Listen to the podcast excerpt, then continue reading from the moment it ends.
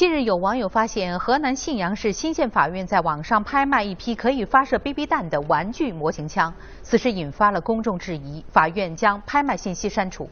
今天，新县法院发布通报致歉，通报说，这批玩具枪共十五把，是去年十二月下旬法院依法查封的某超市的物品，经公安部门鉴定。这批枪型物品不能认定为枪支。不过，由于执法法官责任心不强，对拍卖物品把关不严，忽略了这些玩具枪的属性，以至于未进行鉴定就进入了拍卖程序。法院表示将深刻汲取教训，认真改进司法作风。